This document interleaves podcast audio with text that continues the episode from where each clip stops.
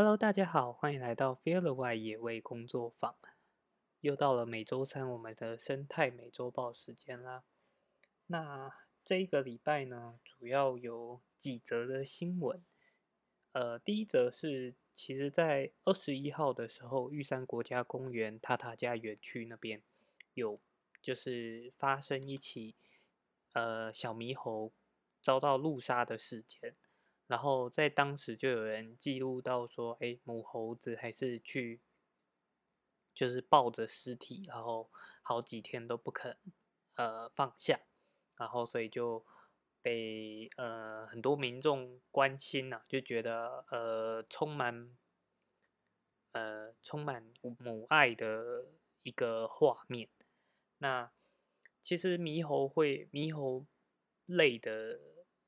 呃，包含像台湾的台湾猕猴，然后像印呃印度啊东亚地区的长尾猕猴，他们都会有这个情形发生。所以像之前呃公视有曾经转播过，应该是英国 BBC 他们所做的动物间谍的系列里面也会发生，就是哎猴猴子他们会去抱呃间谍猕猴，然后。甚至当间谍猕猴摔到地面的时候，第一时间也会有，就是猴子去关心，然后去觉得，哎，这只猴子怎么死掉了？然后也会有这样的行为发生。那，呃，目前看到的新闻是在二十七号过，呃，过后就就发现母猴应该是已经呃明确了解到说小猴子没有生命迹象，所以就就放弃在。持续抱着小猴子，那其实这个新闻最主要还是想要跟大家劝导，除了在山区开车要减慢速度，还有就是真的不要再去喂食猕猴了。就是希望大家可以跟身边的人多多加劝导啦，因为喂食猕猴，包含像这次发生塔塔家的石山地区，也是一直有被观测到有民众去到山上之后会。呃，就是看到猴子就很兴奋，然后就在那边丢丢食物给猴子吃。那其实，在这个地区，它也发生过，哎，有骑机车上去的骑士，他们可能放在前座的食物或者是一些东西会被猕猴们去翻找，就是希望找食物，所以也都可以很明确认知到说，这边的猕猴他已经学习到说，哎，有人来。就可能会有食物存在，那尤其是像那么高海拔的地区，一般他们要获得食物，可能要每天要花费的，呃，正常来讲，他们应该是要整个山不断的去寻找植物，然后边走边吃，才能够就是满足他一天的食物需求量。但现在就会变成说，他们知道说这个地方会有人来。然后有人来就可能会有食物，所以他们会变成花了更多的时间在那边等待，就会呃有一点会变成未来会也不能说未来，它其实发展的状况已经到跟高雄的寿山地区是很相近的，就是猴呃某几个特定的点，其实猴群们他们是会在附近特别等待，然后只要发现哎有塑胶袋的声音或者是有车子的声音。他们就会就会跑到路边去观望。那像因为这样的关系被路杀的事件，其实也非常的多，包含像呃在彰化二水那边也有这种状况，就是因为它那个点刚好旁边就是呃好像是台山线，所以那边的车速非常的快，可是。猕猴群他们为了要等食物，有时候等一等，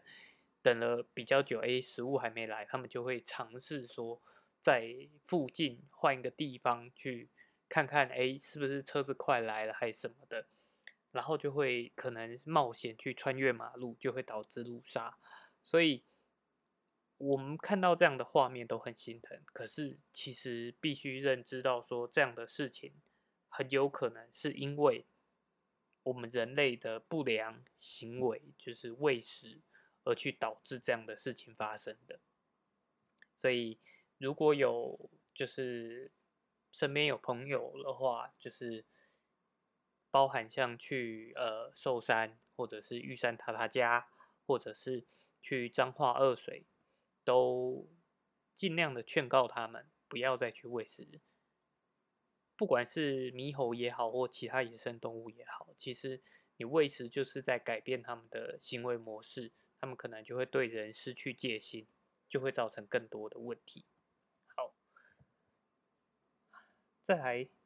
第二则新闻，我们先来报一些比较好的新闻吧。就是经过六年，然后农委会跟海洋委员会他们接棒之后，终于在九月一号。昨天的时候，正式公告了，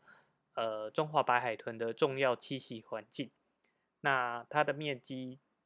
就是范围，大概是从苗栗、台中、彰化、云林四个县市的的呃，就是外围的海域。那这个面积总共有七百六十三平方公里。那会呃，新闻里面会说它是台湾最大的重要栖息面积。但问题是，其实就是本来动物的活动就不是我们框了一个范围，它就会在那个范围里面活动。那海洋生物它们所需要的，呃，应该是说海洋生物它们所利用的空间就会比陆域生物来的呃大吗？其实这样讲也不太正确，但是以海洋来讲，确实是能画。比较大的范围提供给就是白海豚利用，但是呃，即便它的面积有七百多平方公里，但新闻里面也有提到说，当遇到退潮的时候，它的范围就是因为彰化区域的海岸线比较远一点，所以它就可能会变成说只剩下最边缘。就是最靠当退潮的时候，只剩下边缘一点点地方是保护区范围，那出去的话就不是保护区范围。但是我觉得这个部分其实，呃，划设保护区最重要的一个点是，未来在就是重要栖息环境范围内的土地利用跟建设，都必须以不破坏它原本的生态功能为优先。也就是说。它并不是阻止说任何的开发，但是你所有的开发都必须要以不能破坏这边有白海豚活动，然后也不能说你做了这个建设之后会影响到白海豚再利用这个环境。那所以这个部分，我觉得，呃，你说再往更外围去划设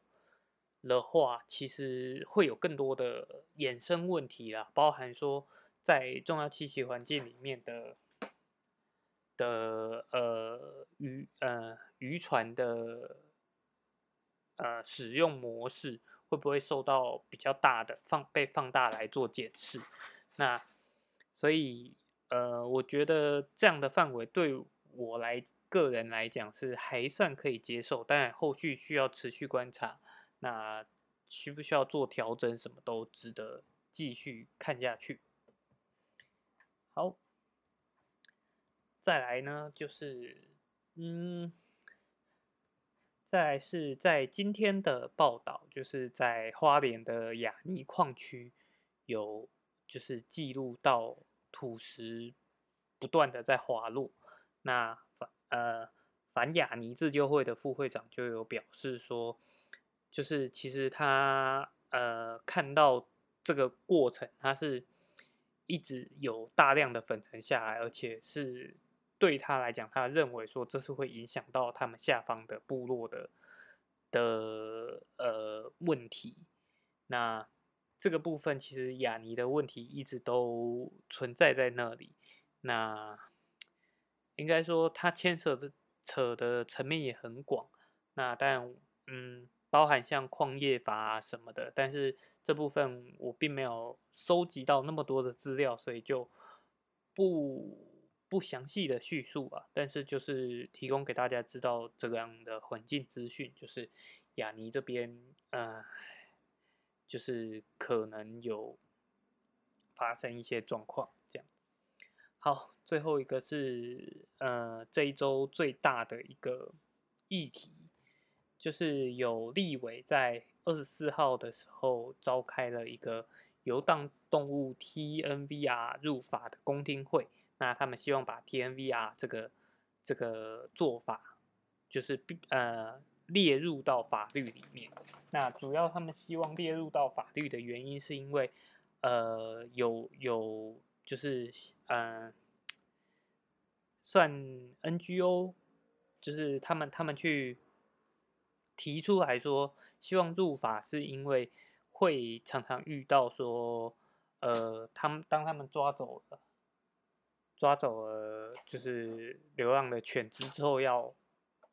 放回来的时候会被会被民众给拒绝。那当入法之后，就会有这样呃，就会有依据，就可以让他们在执行上面比较。比较顺畅，但是这个部分呢，其实就有很大的问题。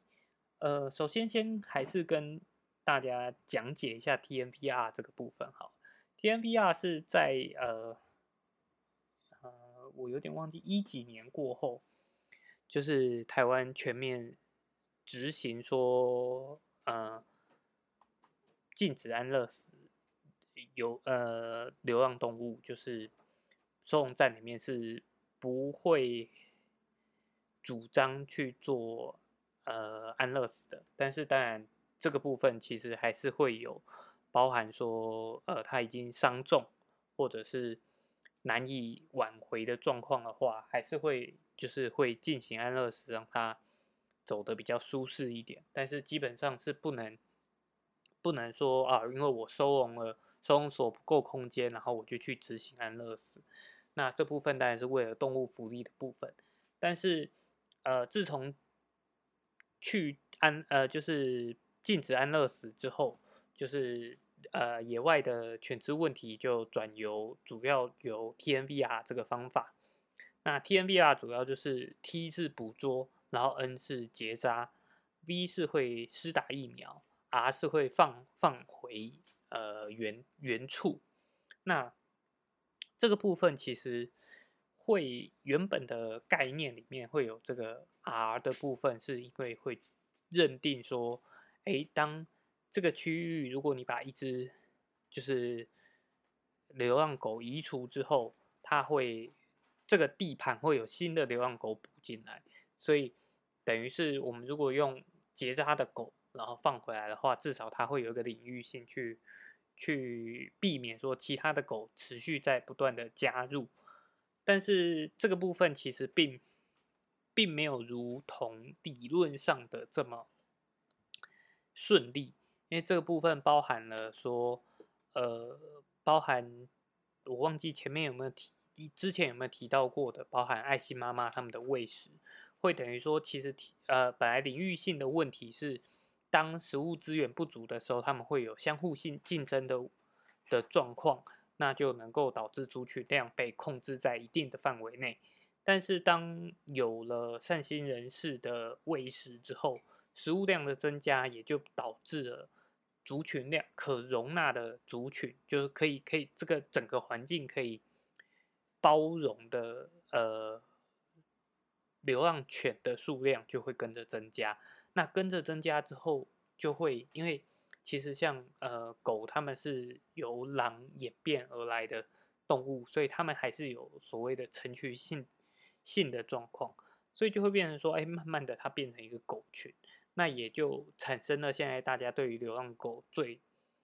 常提到的几个问题的延伸，对，那所以在。呃，TNVR 这个做法里面，其实一直以来最备受争议的就是原地野放的部分。所以在这一则新闻之后，后面也有别的新闻去去呃提出反对的意见。那他同样也是算动保团体，然后他提出来说，其实呃 TNVR 应该是一个过渡过渡的措施，而不能把它呃，因为你把它入进入到法里面的话。就变成说，大家会觉得，哎，那我就只要依法来做 TNBR 就好。那会变成说，你其实并没有解决流浪流浪犬只的源头问题。因为流浪犬只的源头问题，除了已经在外面建立族群的流浪犬只，还有另外一个部分是可能持续还是有人在弃养动物的问题。那所以呃，这些就是这一派的动保团体，他们认为说，认为说更重要的其实应该是在饲饲主或者是源头的管控这个部分。那这个部分其实就跟我上个礼拜上个礼拜我们在聊到那个绿鬣蜥在九月一号过后要开始实施登记这个部分的时候，其实我就有特别的呃，我就有稍微提到说，哎。其实，流浪猫犬也如果能有呃比较强硬一点的做法的话，其实也应该要往这个方向去前进，就是更严格的去做源头管控。因为包含像绿鬣蜥，其实它的状况应该是说宠物市场啊，一直以来都是一个没有那么完善的管理的区块，因为。引进的动物，第一个是引进的动物在管理上面，也许它符合条件，它并不是濒危动物，或者是在一开始并不认为说，哎，它是一个侵略性这么强强的动物的情况下，我们哎同意让它引进，可是它并没有做好管理的情况下，就会就会呃变成很多的问题衍生，包含像呃高冠。高冠变色龙也是台湾曾经有在野外发现有，就是它可以自自己在产生族群，那它也是从宠物市场呃所演变出来的一个外来外来种。那包含还有其他很多的像沙氏变色蜥，然后包含像之前议题比较大的埃及圣环，然后。很多包含像呃福寿螺什么，所以除了除了宠物市场，其实也还包含了呃食物或者是什么，其实任何的东西都是，就是只要牵扯到外来的动物或植物引进，其实就应该要有更完善的制度来做规范。那好，先撇开来引进这个部分，在源头管控的部分的话，其实就应该要做到。你任何有在做贩售，或者是有在做繁殖的呃厂商或者业者，就应该从他们手中就应该要开始做记录，然后从他们手中做做记录出来之后，就可以知道说，哎，这只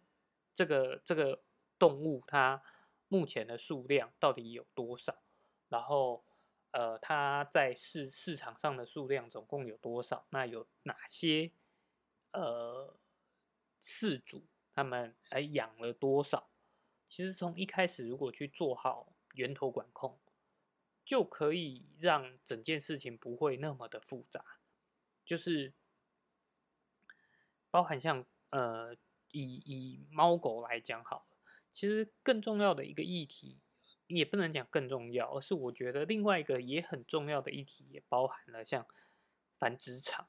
其实繁殖场的部分更应该做好管控的，就包含说狗狗妈妈或者猫妈妈，他们到底是在一个什么样的情况下来进行这样子一个繁殖的行为？那他们的繁殖到底是一个很商业化的操作，还是是一个？符合动物福利的情况下，让他们去进行繁殖的，其实这个点也很值得去探讨，甚至更值得入法。那从源头去管控，说，哎，每一只呃，就是种犬，他们在在繁殖的状况，然后繁殖出来的小朋友，当他要呃，就是到一定的程度，就要进行晶片的。晶片的植入，然后做记录，然后经由哪一个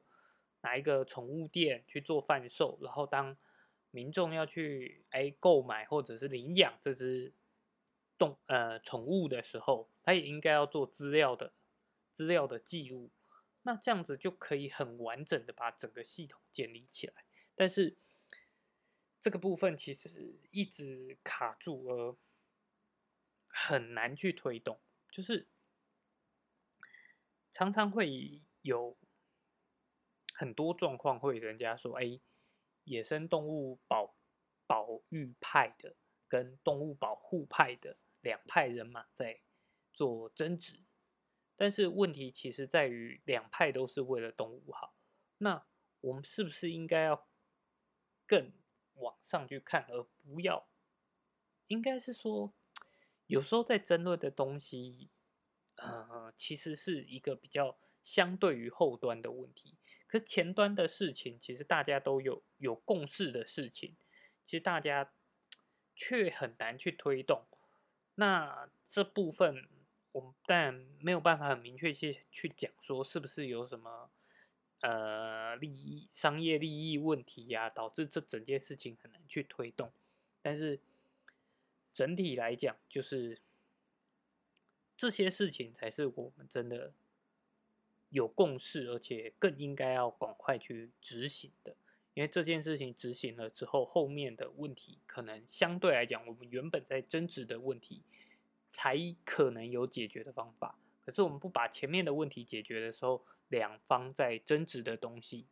其实可能是一个无解的状态。好，那最后一个部分是，嗯。就是有特别发现说，哎，志奇七七在这个礼拜的的一片一则影片里面有特别去提到了埃及圣环的问题，那也是跟外来种有关的问题。但是，嗯，其实就是当然志奇七七因为已经是一个很知名的 YouTuber，所以他的影响力相对来讲一定是更大。那当然会觉得说，哎，当然里面有很多东西是好像貌似可以可以做的，呃，可以讲解的更完整的，但毕竟人家不是这一部分的，就是专业的，所以还是很感谢他把这件事情特别再提出来，让更多的人去了解到这件事情。那也让我就是仔细思考，说有时候好像。